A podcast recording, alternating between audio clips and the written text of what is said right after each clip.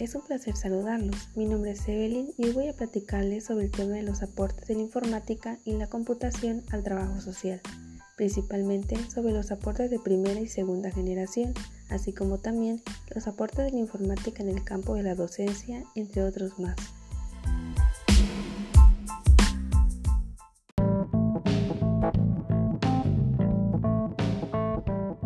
Bueno, empecemos. Vamos a destacar dos vertientes en el campo de los aportes de la informática a trabajo social. En primera instancia, lo que denominamos aportes de primera generación, espacio caracterizado por una utilización muy instrumental de las computadoras. Estas eran vistas como herramientas de escritorio dedicadas fundamentalmente al levantado de texto. Ahora bien, en segunda instancia, destacamos la vertiente aportes de segunda generación, espacio asociado con el manejo y transmisión de información y experiencias profesionales. Continuando con los aportes de primera generación, el uso que se hace de la computación en este primer momento es muy limitado. La computadora se utilizaba y se sigue utilizando en la mayoría de los casos, principalmente para levantar el texto de informes, sistematizaciones, investigaciones y otra clase de reportes. Asimismo, circulares, cartas, volantes y otros materiales de carácter informativo. Eran o son editados por medio de las computadoras. Si bien consideramos estos aportes como limitados, hay una serie de elementos que pueden considerarse como avances significativos para el trabajo social, los cuales le mencionaré a continuación. 1. Conservación del material. Al poder almacenarse y recuperarse el material, editado sin ningún inconveniente, quedan superadas las limitaciones de las máquinas de escribir con soporte en papel. Un texto podía y puede reiterarse una y otra vez, introducirle correcciones donde se quiera y cuando se quiera. Un primer informe puede ser la base de un segundo o tercero, y ya no es necesario escribir de nuevo los dos documentos anteriores, pues están almacenados en un soporte electrónico. El tiempo ahorrado es una tarea como la escrita, puede ser utilizado en otras actividades sustantivas de nuestro quehacer. 2. Calidad del trabajo. La posibilidad gráfica en la presentación del material son de mucho mejor calidad que lo elaborado en una máquina de escribir convencional, facilitando así la lectura e interés por el trabajo. La misma calidad del contenido del trabajo también se ve beneficiada por cuanto si surge una nueva idea, se corrige otra o, sea, o se desean agregarse nuevos planteamientos o datos. Ya no será necesario iniciar el documento de cero, sino que en lugar del escogido, allí se incluirá la ampliación. 3. Estímulo de la capacidad reflexiva. Aquí nos quiere decir esa posibilidad de agregar, quitar y poner y ampliar información o desarrollar más de una idea o concepto facilita la capacidad reflexiva del profesional en trabajo social. 4. Apropiación de la tecnología. De esta etapa se deriva la apropiación de una cultura de la informática por parte del trabajo social.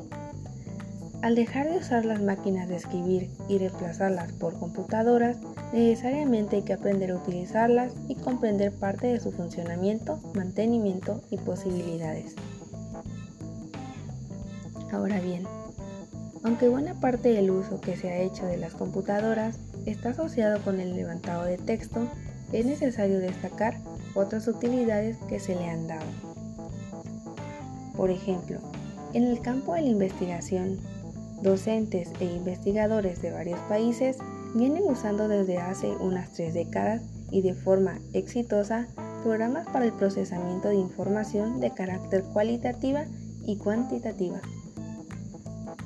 Algo realmente importante aquí es que esto supone un avance importante, ya que esta clase de tecnología vinculada con la investigación en manos de trabajadores sociales ha permitido una mayor diversidad y calidad de la investigación, así como ahorro de tiempo y plazo invertido para desarrollar el procesamiento de la información.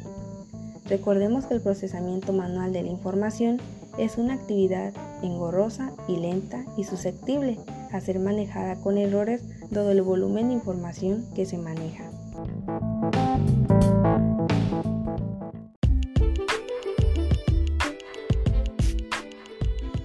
En los aportes de la segunda generación, como ya se mencionó, se caracteriza por las facilidades para transmitir información y de experiencias de carácter profesional.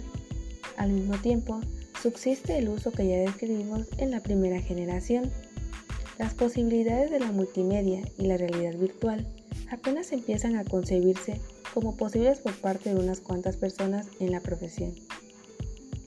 Si bien nos damos cuenta, la segunda generación está facilitando trascender el conocimiento de las experiencias profesionales de colegas nacionales para empaparse de las experiencias que se dan en otras latitudes.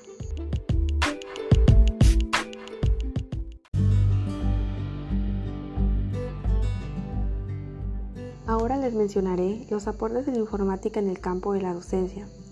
Las facilidades para transmitir información y construir situaciones virtuales de aprendizaje son una de las tantas posibilidades que se abren en este campo.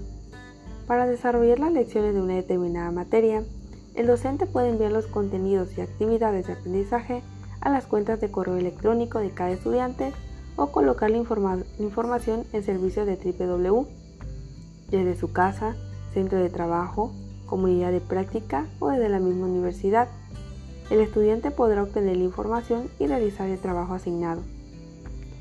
El estudiante de igual forma estará en capacidad de enviar al docente el trabajo desarrollado.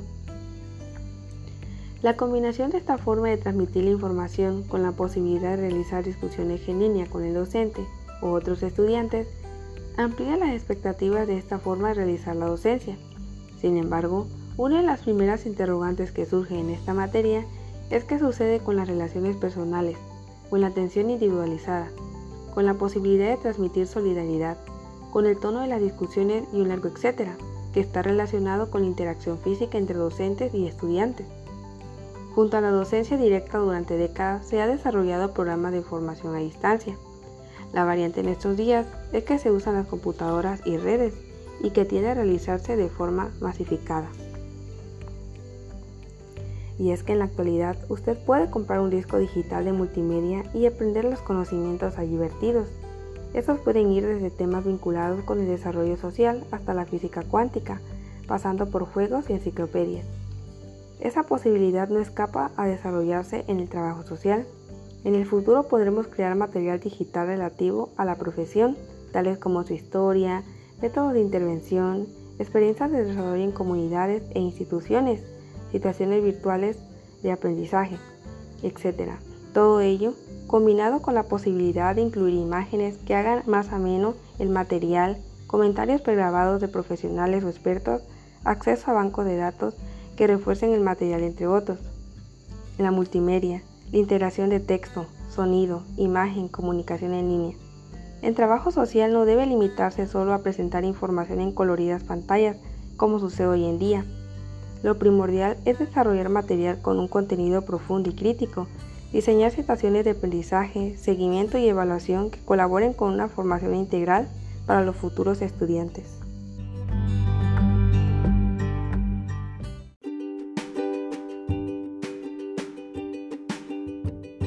Siguiendo con el tema, las propuestas del diseño de consolidación y transformación de la enseñanza son las siguientes. 1. Diseño de situaciones virtuales de aprendizaje para los estudiantes, simulación de casos, diseño de políticas sociales, planificación, estudio organizacional, etc. 2. Enseñanza a distancia. Las lecciones y actividades de aprendizaje serían enviadas a las cuentas personales de cada estudiante estas se podrían reforzar con discusiones en línea o consulta interactiva con el docente. 3. Material teórico y práctico almacenado en discos digitales.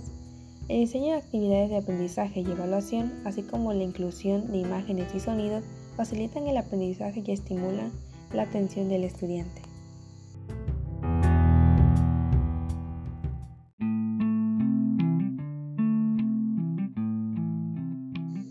Dentro de los aportes de la informática en el campo de la investigación, el procesamiento cualitativo y cuantitativo de la información recolectada en una investigación es una de las principales actividades susceptibles a ser manejadas en computadoras.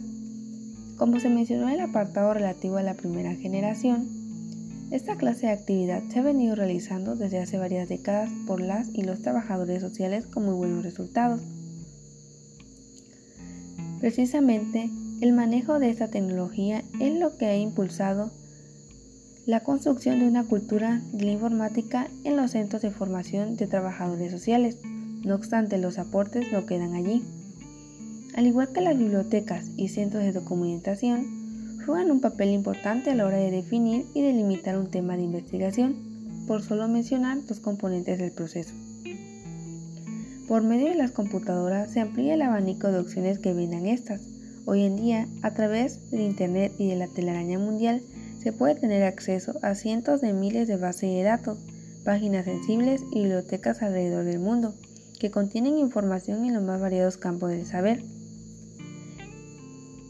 En el caso del trabajo social, aunque los avances en este campo son muy tímidos, ya se encuentran sitios donde se pueden encontrar investigaciones completas, trabajos finales de graduación, artículos y memorias de seminarios y congresos que cualquier profesional con acceso a Internet puede descargar en su computadora y enriquecerse de los aportes y conocimientos allí expuestos.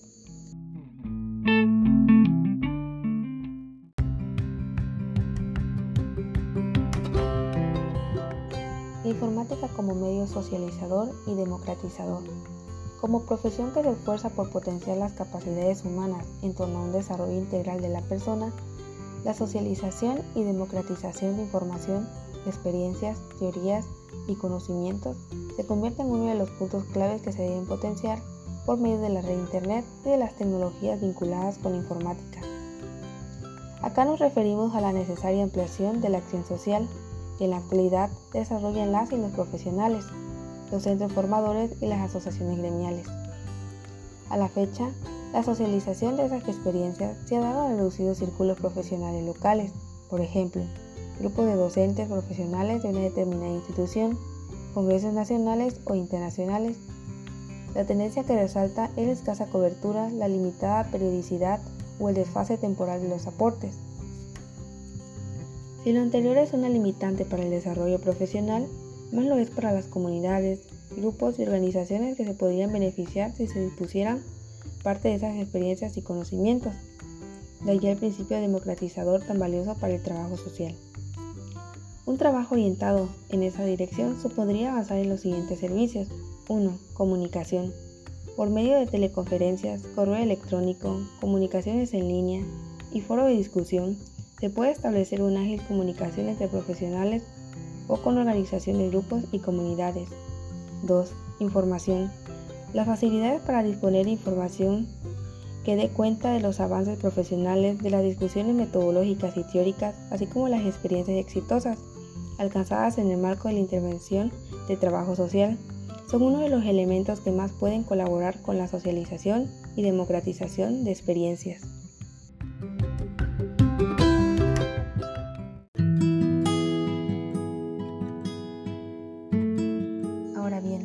un poco sobre la automatización.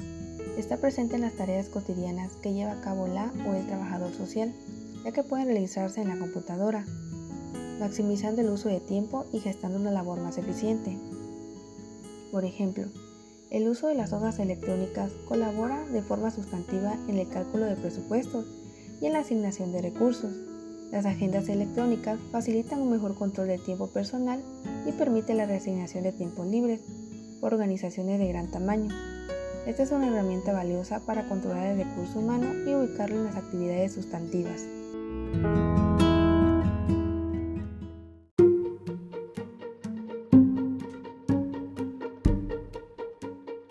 Como dato interesante, les quiero hablar sobre la siguiente cuestión.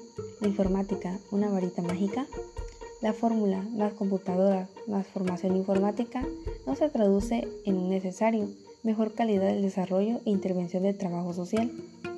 Se puede contar con muchos recursos tecnológicos para desarrollar una investigación o desarrollar un proyecto, pero la capacidad para interpretar un problema y plantear soluciones está referido en una parte a nuestras capacidades personales y posiciones sobre la realidad social, en el caso de nuestra profesión, orientados por el desarrollo humano que merecen las personas. Al menos dos elementos deben de ser tomados en cuenta para que el potencial de la informática como herramienta que apoya la labor del trabajo social logre realmente concretarse.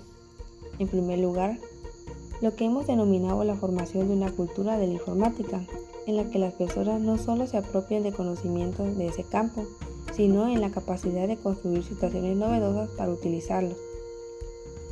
En segundo lugar, la educación problematizadora, como medio para realizar un análisis profundo y crítico de la realidad social y de las experiencias personales, debe fomentar la formación de estudiantes y profesionales más creativos y reflexivos, que estén en la capacidad de privilegiar el desarrollo humano como el norte fundamental que, que le da orientación al trabajo social.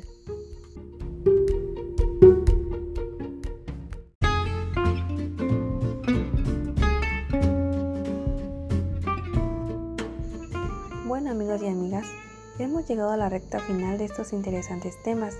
Fue un gran gusto poder informarles. Espero hayan tomado nota. Me despido y recuerda siempre sobre los grandes aportes de la informática y la computación al trabajo social.